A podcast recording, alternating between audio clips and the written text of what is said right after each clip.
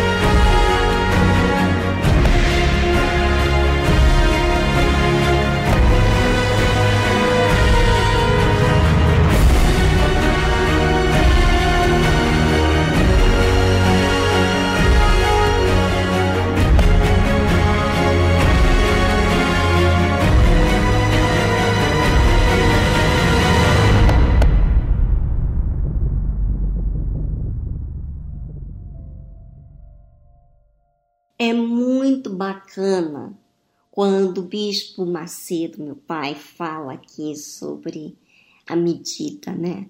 Deus, ele não faz nada insignificante e nem exagerado. Interessante que quando ele fala, tudo que ele faz faz de acordo com o caráter de sua grandeza. Você imagina uma coisa dessa, minha amiga? E ele fala aqui: quem manifesta fé nas suas promessas tem o direito, passa a merecer de ver suas grandezas. Veja, minha amiga, se você passar, se você reparar os testemunhos das pessoas que manifestaram a fé, viram essa grandeza. Quando você vê essa grandeza de Deus, não há ninguém que lhe prove em contrário que Deus não existe, que sacrifício é baboseira. Ninguém pode dizer o contrário porque você sabe. Você que experimentou, você experimentou essa grandeza na sua vida.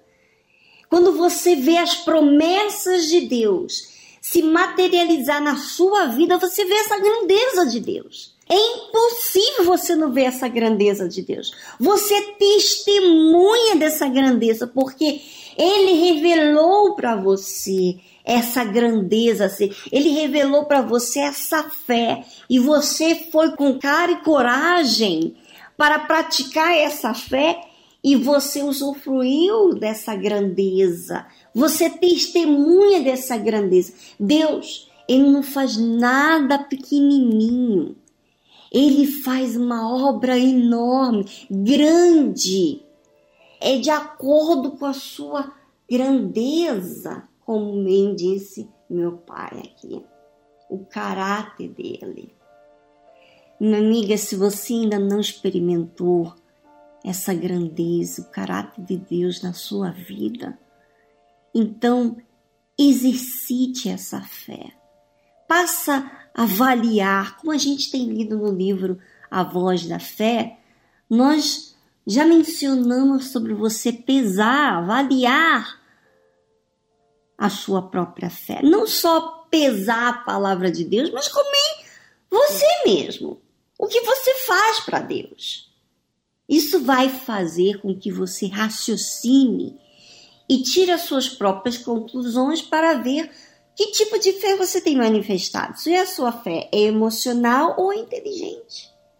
Para que então, quando você use a sua fé inteligente, nunca mais você vai ficar chupando o dedo daquilo que você não viu na sua vida. Você vai ver as grandezas de Deus e você vai ser testemunha do que Deus fez na sua vida. Um grande abraço, até semana que vem.